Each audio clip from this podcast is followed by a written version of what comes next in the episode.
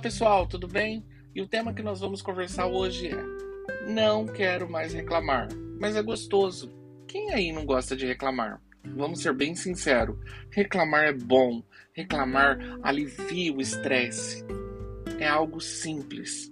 Você tá ali naquele pedestal da reclamação, comentando de todo mundo, do seu chefe, do seu amigo de trabalho, de alguma pessoa, celebridade que você conhece, da sua sogra, da sua mãe, dos seus irmãos e até mesmo da sua vida financeira que está ladeira abaixo. A sensação parece ser muito boa na hora. E daí você continua fazendo e fazendo, até que você se torna um reclamão profissional. É verdade. Você sem perceber, você se torna um reclamão profissional. Daquelas que as pessoas fogem quando você se aproxima, porque elas sabem que você só reclama de tudo. Tudo bem que em dias ruins, estressantes, é fácil reclamar de qualquer coisa que te incomoda, do clima, do trânsito, de um amigo, que seja em voz alta, para quem alguém possa ouvir, ou até mesmo em pensamento. Reclamar é tão natural para muitos de nós quanto respirar. É fato. Alguns desabafos são saudáveis para evitar aquele acúmulo de sentimento Dividir certas reclamações com os amigos pode trazer uma nova perspectiva e até mesmo achar soluções para alguns problemas. Mas reclamar demais pode causar um estresse crônico, afetar nosso relacionamento, até mesmo afetar nossa saúde. Então, o que devemos fazer para parar de reclamar?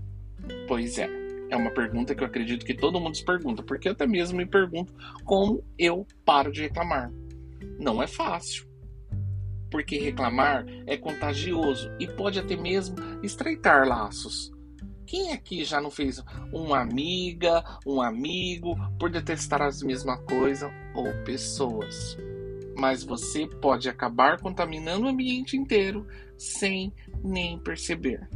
E ninguém gosta de ficar perto de gente que só reclama. Isso é fato. Porque você tá ali reclamando, reclamando, reclamando. Quando você olha para a cara da pessoa, a pessoa tá assim, tipo, meu Deus, eu quero ir embora, eu quero sair daqui, eu não aguento mais ouvir isso. É uma energia totalmente negativa, não é mesmo? Se você não tem certeza se reclama muito, analise suas falas, suas mensagens, perceba que porque os assuntos que você tem com seus amigos começam e porque eles acabam. Veja se o tom de suas falas são mais positivo ou negativo. Pense em quantas coisas você reclama em um só dia. Cara, eu reclamo de tudo. Do sol que tá muito quente, da falta de dinheiro, de problema em casa, eu reclamo. Você também deve reclamar. Em algum momento do dia, eu acredito, não tem ninguém que não reclame. Não é verdade? E qual é o oposto de reclamar? Para mim é ser grato. Você é grato todo dia, além de reclamar? Não sei. Bom, é algo que você tem que pensar contigo mesmo. Embora tenha caído no gosto de todo mundo a palavra gratidão, tem um significado muito forte e vai muito além dos hashtag ou modinha de bem-estar. Gratidão é quando olhamos ao nosso redor e conseguimos observar que tem coisas boas na nossa vida e pessoas também. E gratidão que nos salva de sermos reclamões e também combate pessoas que reclamam ao nosso redor. Experimente mostrar as perspectivas diferentes e otimismo para um reclamão.